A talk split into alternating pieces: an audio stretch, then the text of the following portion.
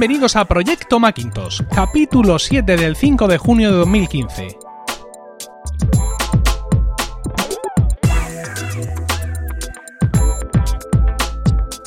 Muy buenas, mi nombre es Emilcar y esto es Proyecto Macintosh, el único podcast en español centrado exclusivamente en el Mac y en OS 10.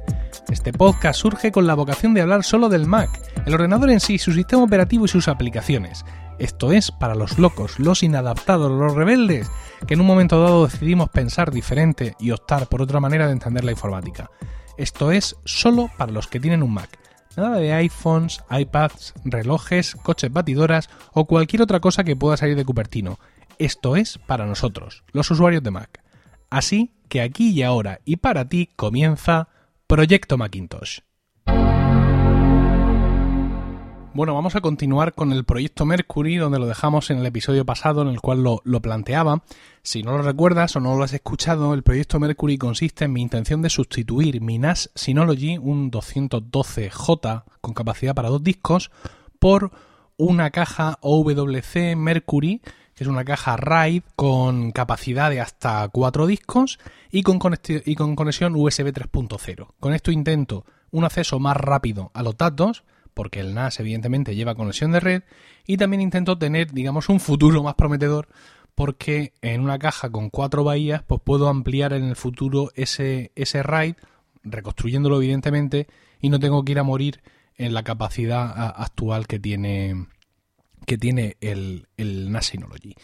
Entonces, bueno, pues yo ya tenía mis dos discos actual, los discos que tenía en el Western en el NAS Synology, perdón, son dos discos Western Digital eh, Green de 2 teras cada uno, ya los había sacado del NAS y ya digamos que habiendo comprado también un cable alargador USB 3.0 a Amazon, pues ya solo quedaba empezar a montar el, el RAID en la caja OWC. Lo primero que he hecho antes de meterme en Saraos ha sido probar eh, las diferencias de tamaño y peso entre ambos dispositivos. Lo tenéis ahí en emilcar.fm si es que he terminado bien la migración de hosting, ahí podéis ver unas fotos donde se comparan ambos dispositivos, el NAS y la caja WC. Podéis ver que la caja es más grande, es dos dedos más ancha, un dedo más profunda y aproximadamente un dedo más alta. Y si encima vemos que es una caja metálica, robusta, muy bien terminada, pues la sensación que da es de, digamos, de mejor rollo que el NAS Synology, que aunque es un gran producto y Quiero decir, no puedo, no puedo no recomendarlo a nadie, esta, esta marca de NAS con este software que llevan, pero la realidad es que es muy es de plástico, es 100% plástico, ¿no? Y es muy endeble. Justo ahora que le quitan los discos te das cuenta de lo débil que, que es, ¿no? Mientras que la caja de OWC, una caja metálica con cierre de aluminio, es decir, los bordes redondeados, con un peso tremendo, aún vacía, se nota que es un producto, digamos, de, de mucha más presencia. Y bueno, pues eso, pensado para lo que es, para albergar dentro discos duros, para batallar, para disipar calor y todo, todo este tipo de cosas, ¿no?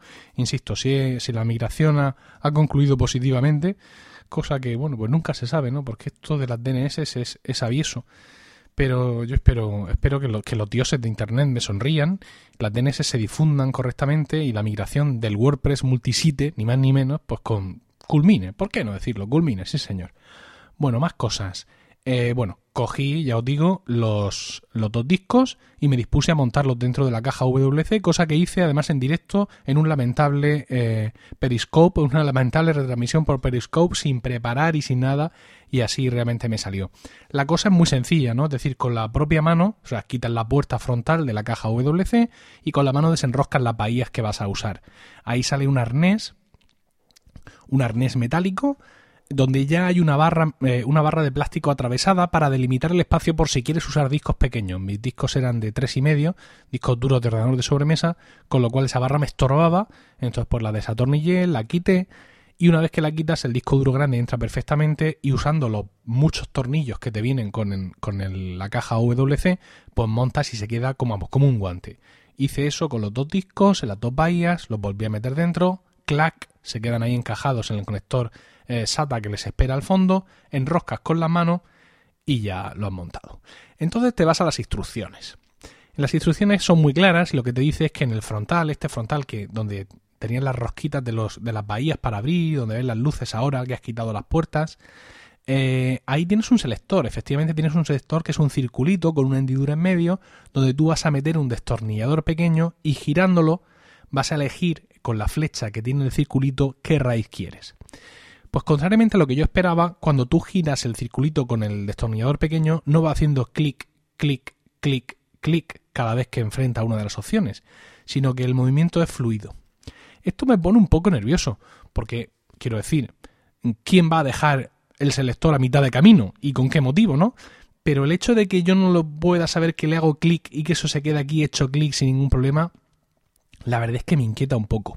Aunque eh, quizá, digamos, eh, no es algo que debe inquietarme porque seguramente eh, esa rosca solo vale para este primer momento, ya que las instrucciones continúan diciendo que una vez que has puesto esa rueda o la flecha de esa rueda en el tipo de raíz que quieres, que en, un agujerito que hay metas un clip, ¿no? Desenrosques un clip y lo metas, y en esos momentos ahí también se oye clac, estás apretando un botón, y enciendas el, aparato conectado ya al ordenador. Dice que las luces de los discos que hayas introducido parpadearán, parpadear, sí, eh, durante unos 30 segundos, y cuando terminen de parpadear y se queden fijas, eso es que el RAID ya se ha construido, con lo cual puedes retirar ya el clip y ya eh, el disco aparece en tu ordenador y ya solo te queda formatearlo. Entonces, claro, quizá yo ahora mismo imaginaos que ya tengo el RAID en marcha. Lo mismo puedo girar esa rosca. Eh, perdón que me ahogo.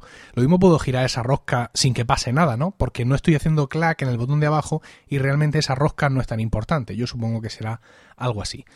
Bueno, el caso es que hice esto, pero mi RAID se montó en 5 segundos. Es decir, 5 y lo mismo estoy siendo generoso porque las luces de los discos duros parpadearon muy poco tiempo y enseguida pude ver en el escritorio del Mac el disco duro y pude entrar a la utilidad de, discos y formatearlo y empezar a funcionar con él. Eh, yo tengo la teoría de que, claro, el NAS en esos momentos detectó, por así decirlo, dos discos sin formato. ¿Por qué? Porque aunque estos discos yo los tenía en uso en el, en el NAS Synology, realmente eh, estaban formateados eh, por el sistema operativo del propio NAS con un tipo de formato propietario. ¿Eso qué significa? Que solo los NAS Synology son capaces de leer esos discos. Tú sacas esos discos de un NAS, los metes en una caja externa de estas más sofisticadas o de las normales y no puedes leer ningún dato. Ni pero ni un Mac, ni un PC, ni un Linux, ni nadie. Entonces yo supongo que el firmware de la caja Mercury vio estos dos discos y dijo, discos sin formato, rey montado, hasta luego. Quizás si los discos hubieran tenido un formato que él hubiera sabido reconocer, pues hubiera tardado más, o quizás si hubieran sido más discos, no tengo ni idea, pero el caso es que esto está funcionando. Esa, esa es la realidad a fecha, a fecha de hoy. Funcionando y evidentemente con dos teras, porque como ya digo, hago RAID 1 para que haga copias en espejo, y eso pues me da la, la capacidad, mi RAID tiene la capacidad, el disco duro más pequeño, los dos son iguales, los dos son de 2 teras, pues 2 dos, teras. A ver, una cosa importante que es la velocidad. Yo la caja OWC la tengo en un armario, en la parte de abajo de un armario que tengo justo aquí al lado de la mesa del, estudio, un armario bajo, ¿no? Un armario como si fuera una cajonera de de, de oficina, pero que en realidad es un armario. Entonces, pues claro, cuando hice el montaje tenía el disco duro encima de la mesa y con su cable conectado directamente al Mac. Aproveché para pasarle un test de velocidad con la aplicación Blackmagic y me daba 100 eh, megas por segundo de escritura y 110 megas por segundo de lectura. Eh, la velocidad pues es, quiero decir, es muy relativa. Seguramente hay muchos factores que, que, operan en este sentido cuando haces un test de este tipo. Sin duda uno de ellos es el estado y la velocidad de los discos en sí, no ya de la interfaz que es la caja o del USB, sino de los propios discos. Entonces pues no es una velocidad digamos que a mí me llame la atención o me preocupe. Mm, no me voy a, parar a pensar por qué me da 100 y no 115 o no 120. El caso es que hice esa prueba.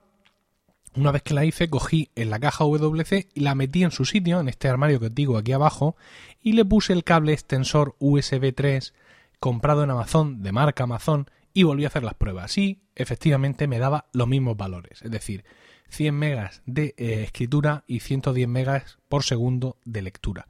De decir que yo ya había hecho unas pruebas previas, es decir, los discos que tengo aquí externos, los que estoy usando ahora mismo, que son Western Digital, ya les había hecho la prueba de pasarles este Blackmagic conectado directamente al Mac y conectados con este cable, este alargador de 2 metros, me parece que tiene mm, comprado en Amazon de marca Amazon y efectivamente también me, me habían dado los mismos valores. Con lo cual, pues todos los, comentarios que encontré en Amazon del cable se, sostienen y no reduce la velocidad de, de, conexión. ¿Quién sabe si manejando archivos de 12 teras, pues entonces sí por no sé qué historia, ¿no? Pero realmente ahora mismo pues no, no lo reduce, con lo cual uno de los de, las cosas que a mí me interesaban de este proyecto Mercury, que es conservar la velocidad, aunque use un alargador, pues funciona. ¿Cuál es la otra cosa que me inquietaba o que me preocupaba? El ruido. Eh, cuando puse en marcha, encendí en la caja Mercury por primera vez aquí encima de la mesa, me llamó la atención que hacía un ruido muy parecido al de una torre PC mm, cara. Quiero decir, una torre PC te hace un ruido, un ruido blanco de ventilador que te suena muy tosco. Y esto hace un ruido que, aunque puede tener el mismo volumen, pero es un ruido blanco un poco más, eh, no sé, un poco más estrecho, podría decir. Es que es muy difícil hablar de matices dentro del ruido blanco, ¿no? Es decir, tú le notas el volumen, pero lo ves como que es un ventilador más caro o quizá más pequeño el que hace ese volumen. Es un ruido blanco quizá un poco más agudo que el que puede hacer una torre PC normal. No sabría describirlo, pero el caso es que para mis necesidades está bien porque resulta que mi NAS, que yo creía muy silencioso, también hace ruido. Es decir, cuando yo abrí el armario, que hacía así los que no lo abría, de pronto me di cuenta del ruido que hace el NAS y he podido comprobar que esta caja de OWC hace un ruido parecido. Mm, para ser sinceros del todo, y es importante serlos porque, quiero decir, no hay, como decía mi tío Emilio, no hay nadie más tonto que quien hace trampa en un solitario, creo que esta caja Mercury hace un poco más de ruido de lo que hacía mi NAS. El ruido, pues supongo que tiene que ver con, con en sí el ventilador que lleva la caja, con la manera que tiene de disipar el calor y el ruido y también con los discos que tiene dentro. Y también supongo que si yo me quedo la caja y completo el RAID, es decir, le meto dos discos más, pues supongo que hará más ruido. Claro, lo que pasa es que mm, seguramente para cuando yo haga eso, eh, voy a descartar los dos discos que ya tengo, porque son dos discos que ya tienen un tiempo y la verdad es que uno ya tiene que empezar a no fiarse de ellos. Con lo cual compraré cuatro discos completamente nuevos y quizás sean discos más silenciosos que estos que tengo, porque tengan mejor tecnología y quizá en ese sentido pues gane, ¿no? Pero la realidad es que ruido hace, por así decirlo. Es decir, si llevas discos duros y llevas ventilador, ruido hace, pero en mi caso es soportable. Como os he dicho, yo tengo la caja Mercury metida aquí en un armario, en un armario bajo, que es justo donde tenía el NAS. Ahora mismo eh, se oye, se oye, evidentemente.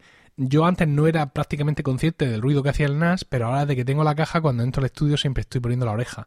Pero claro, como en esta casa casi nunca hay silencio, pues tampoco es una cosa que me llame mucho la atención. Si queréis voy a hacer una prueba es decir, voy a estar callado para que escuchéis el ruido. A continuación voy a abrir la puerta del armario donde está para que escuchéis el ruido.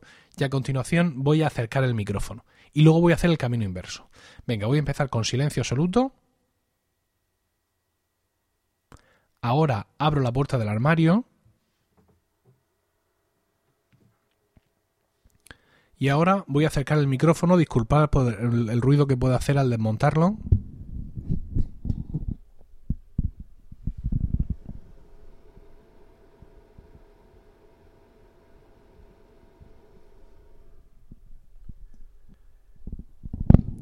El micrófono vuelve a estar en su sitio.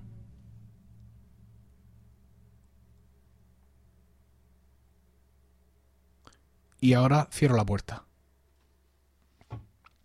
Bueno, he de decir, para los que sepáis de esto, que estoy en ganancia mínima. Quiero decir que yo tengo un micro muy bueno con un preamplificador estupendo, lo cual me permite poner la ganancia al mínimo y tener un volumen y una voz espectacular, porque yo me gasto la perra en esto. pero vamos, básicamente a ver, esto es una prueba que os hago pues, por hacer algo, realmente como quien dice, ¿no? Realmente ahora mismo me doy cuenta que, bueno, pues muy bien, habréis dicho, oh, el ruido, pero esto no vale para nada, es decir, realmente no vale para saber en vuestro ambiente, en vuestro estudio, donde tengáis el ordenador o donde pondríais esta caja, qué ruido va a hacer a vosotros y si ese ruido os es tolerable o no. En este sentido, pues claro, yo he tenido la inmensa suerte de tener un oyente como José Ramón Vaz que me lo ha enviado y me ha dicho, toma, pruébalo y ya me lo pagas y eso o no me lo devuelves. Y claro, pues tengo la fortuna de poder hacer esto, sobre todo porque mi gran duda acerca del producto era el ruido, ¿no?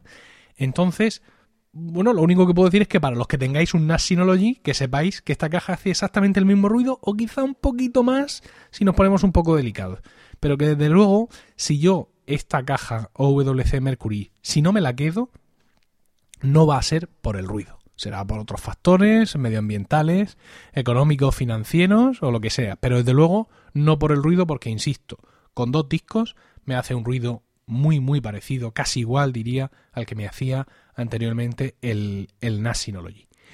Y bueno, ahora pues lo que tengo que hacer, digamos, es trabajar. Es decir, eh, una vez que esto está así, lo normal es que se vuelva invisible para mí. Es decir, que yo no, no detecte que, mm, que, lo que tengo al otro extremo, es decir, que donde yo tengo mi tato ya no es mi disco duro Western Digital, sino que es esta caja WC Mercury e incluso debería de ganar unos 30 megas por segundo en, en, velocidad respecto a la que me estaba dando ahora mismo el disco Western Digital externo, este pequeñito que tengo, que tengo aquí tengo ahora que mm, pasar todos esos datos, eh, un tera y medio que tengo más o menos en el Western Digital, pasarlos a, la caja Mercury y empezar a vivir, por así decirlo, ¿no?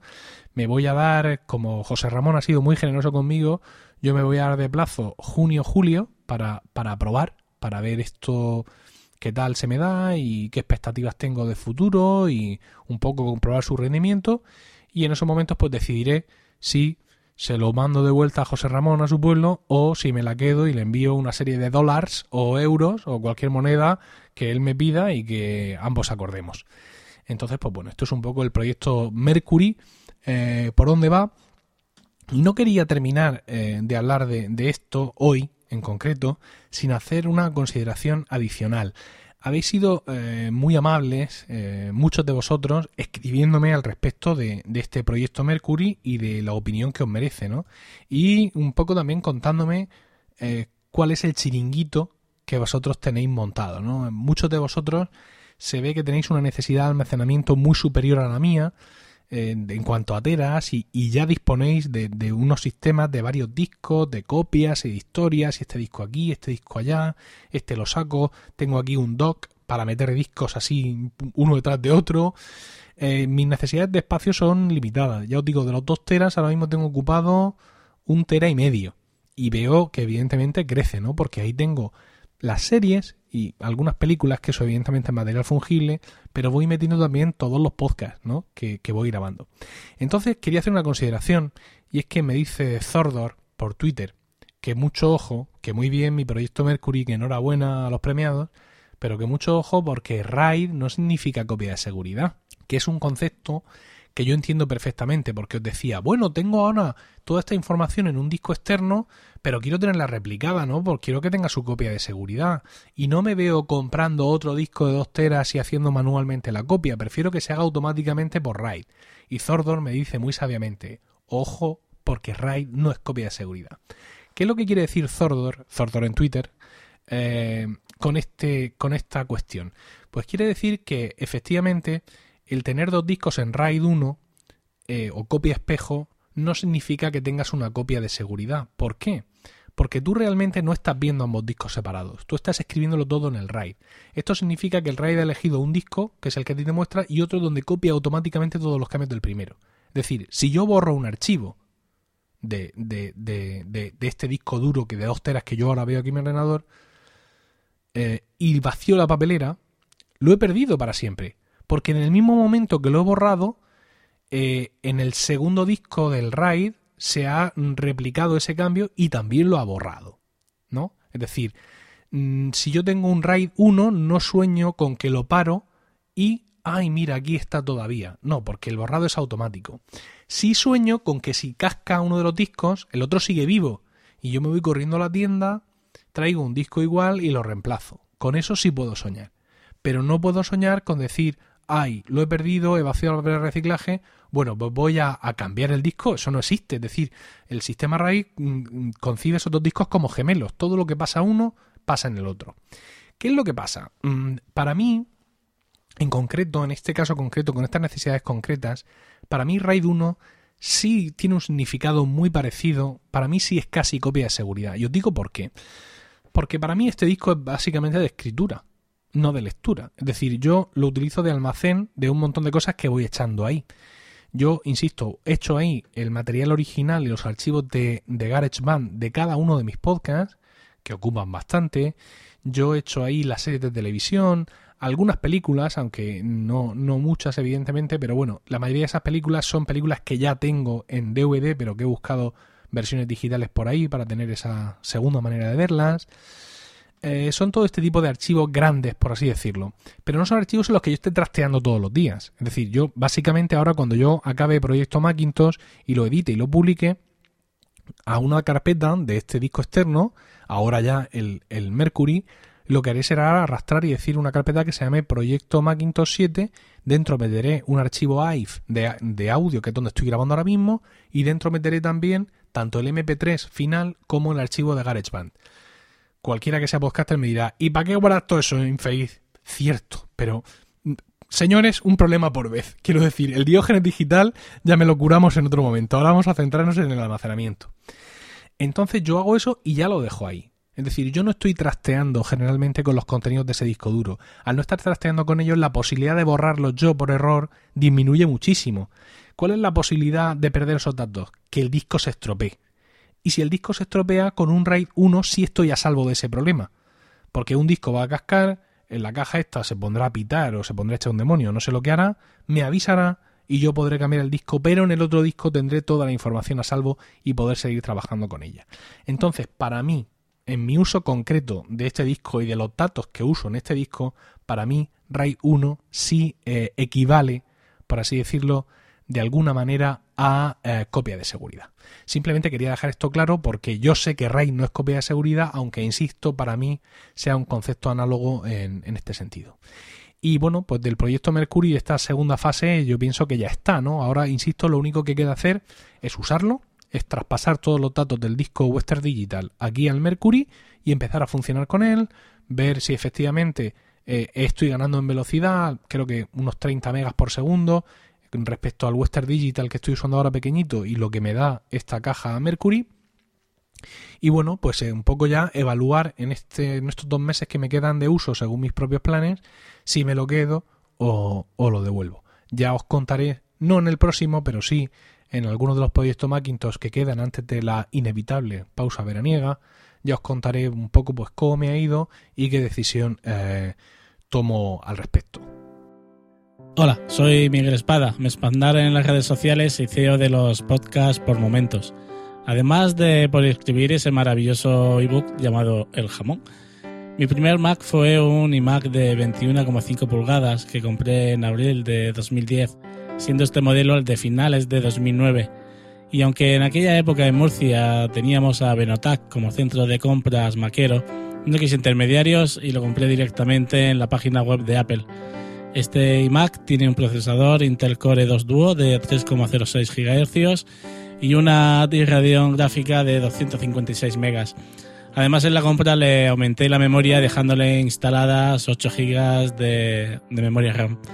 Después vino a casa un MacBook Pro de finales de 2011 con 13 pulgadas y un i5 y el comprado en el corte inglés y más tarde de segunda mano a través de, un amigo pues obtuve un ebook G4 que aún funciona a la perfección con Tiger y que es capaz de mover un Photoshop CS por sí solo.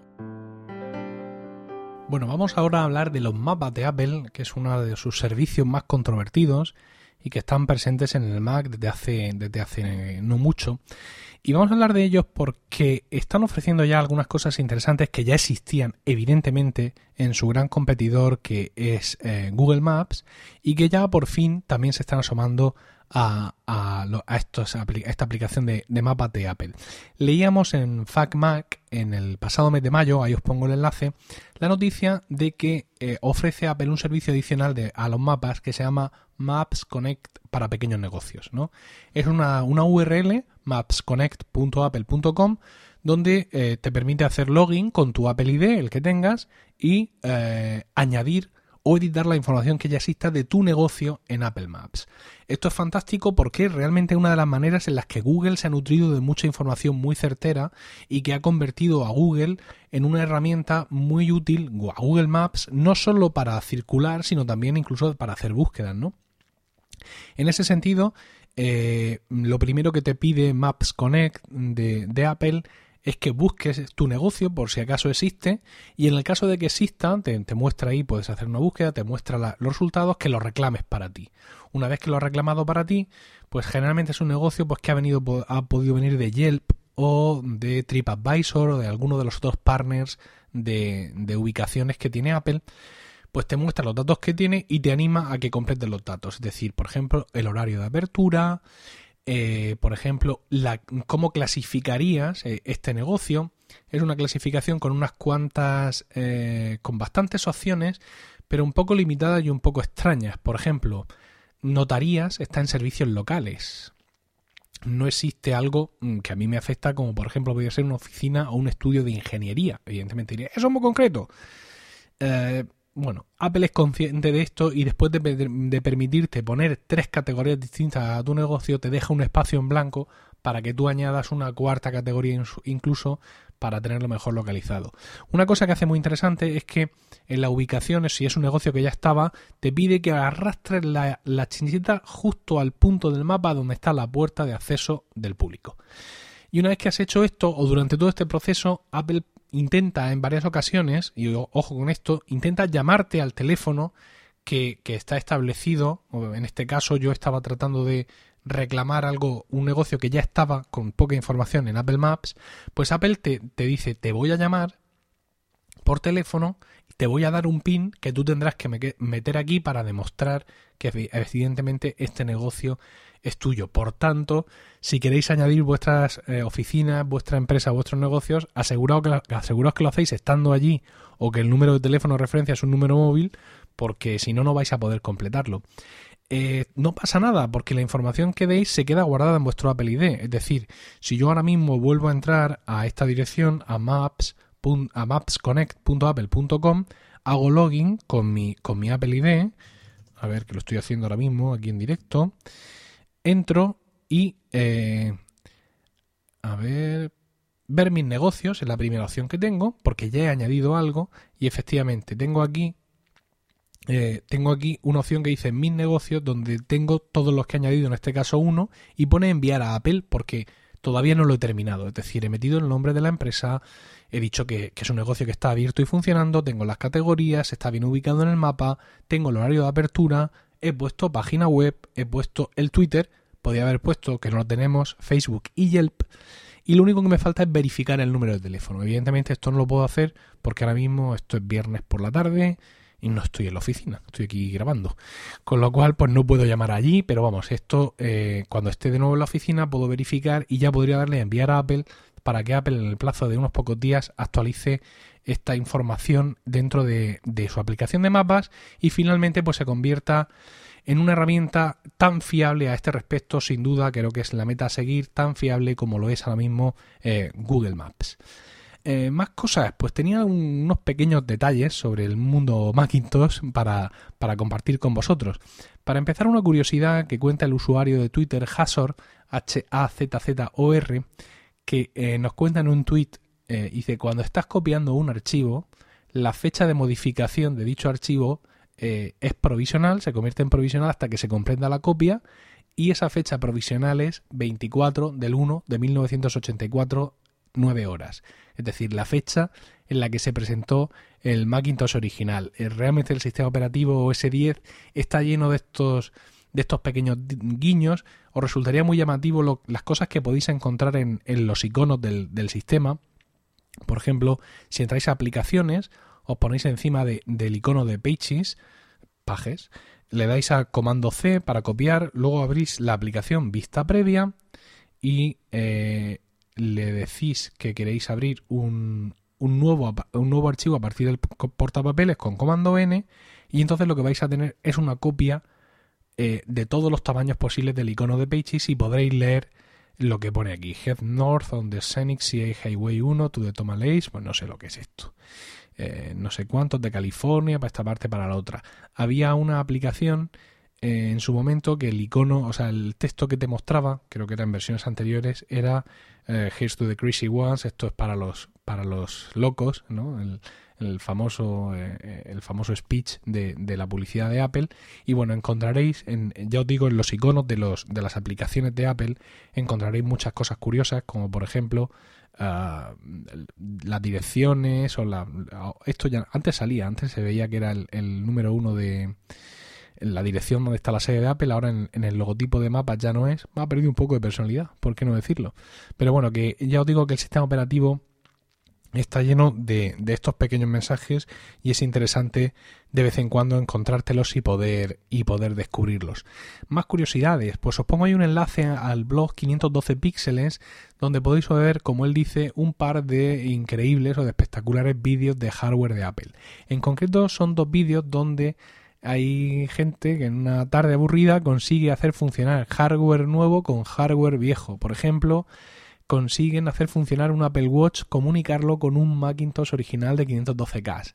Y el otro individuo consigue conectar un Apple II, ni más ni menos, a un Cinema Display actual. Son vídeos cortos que os van a llevar eh, nada, dos y tres minutos eh, verlo y os van a arrancar seguro eh, una sonrisa. Y lo tercero es un enlace que os pongo a casico hecho de La Voz de Galicia, que es un periódico generalista. Es una noticia que es muy conocida porque mm, ha salido en muchas partes. Y es que pues una señora cogió y una vez muerto su marido, pues decidió coger su Apple 1 original y tirarlo a la basura. Pues una empresa de reciclaje lo recogió, señora, esto, que no, que no quiero saber nada y se lo vendieron a no sé qué museo, no sé qué historia, 200 mil dólares les dieron y eh, esta empresa de reciclaje que se llevó este Apple 1 anda buscando a esta señora para compartir con ella 50-50, el 50% eh, el, el, resultado de la venta y pues darle ahí 100 mil dólares a esta señora que, bueno, pues la verdad es que tirar un Apple 1 a la basura, pero bueno, en fin, oye, cada uno... Ahí os pongo, insisto, el enlace a la voz de Galicia, porque aunque es una noticia tecnológica y por decirlo de alguna manera, nuestra, pero ha tenido tal calado que está ahí en los medios, en los medios generalistas. Hemos llegado ya prácticamente al final del, episodio de hoy de, Proyecto Macintosh. Diréis, pero vamos a ver cómo es posible. Yo sé que a este hombre le gustan, que Proyecto Macintosh es un podcast quincenal, eh, la duración está en torno a la media hora, que es más o menos lo que llevamos ahora, pero la semana que viene comienza la WWDC el lunes 8 tenemos la keynote de presentación donde por definición nos van a hablar del nuevo sistema operativo del Mac, ¿no? del nuevo OS 10 que viene a sustituir desde mi punto de vista sin necesidad ninguna a Yosemite, ¿no? Porque yo realmente creo que es que Yosemite podría durar perfectamente un año más y hacerle sus actualizaciones. No entiendo esta manía de tener un sistema operativo nuevo todos los años. Fíjate, tampoco lo entiendo en los dispositivos móviles, pero lo entiendo más por una cuestión de marketing, ¿no? De llegar al público generalista. Pero los usuarios de Mac, ¿qué culpa tenemos de todo esto? ¿Por qué no nos dejan con nuestros sistemas operativos? Yo ahora mismo puedo contar historias de Tiger, de Leopard, de Snow Leopard, incluso de Lion o Mountain Lion, pero de Mavericks y de Yosemite, ¿qué historias vas a contar si cuando mm, le cogiste cuerpo ya lo perdiste? Es decir, ya hay cosas que no sabes si son nuevas de Yosemite o si ya estaban el año pasado o qué es lo que pasa. Una pena. Pero en cualquier caso, todas mis predicciones, todos mis puntos de vista sobre lo que puede venir en la WWDC o no, lo tenéis en, eh, en el podcast de Hacía Falta, que me invitaron a grabar con ellos este martes. Ahí os pongo el enlace directo a ese podcast y ahí me podéis escuchar hablar largo y tendido con la gente de Hacía Falta, con Alex Vega y con Eduo sobre qué es lo que esperamos en, en cuestión de Apple también evidentemente no S10 para esa WWDC. Y una vez que lo dije ahí y que además que todo el mundo dice que nos ha salido un podcast redondo, pues creo que no tiene sentido reiterarlo aquí. Así que tenéis estos 30 y muy pocos minutos de eh, proyecto Macintosh y tenéis ahí una hora y algo más, me parece, de hacía falta con todas mis predicciones y las de Alex y las de Duo para la keynote de la WWDC de este lunes 8. Y con esto hemos llegado al final de este eh, séptimo ya episodio de Proyecto Macintosh. Muchas gracias por el tiempo que habéis dedicado a escucharme. Espero vuestros comentarios en emilcar.fm, por correo electrónico a proyectomacintosh.emilcar.fm o en Twitter al usuario arroba proyectomar. Un saludo a todos y recuerda... Never trust computer you can't lift.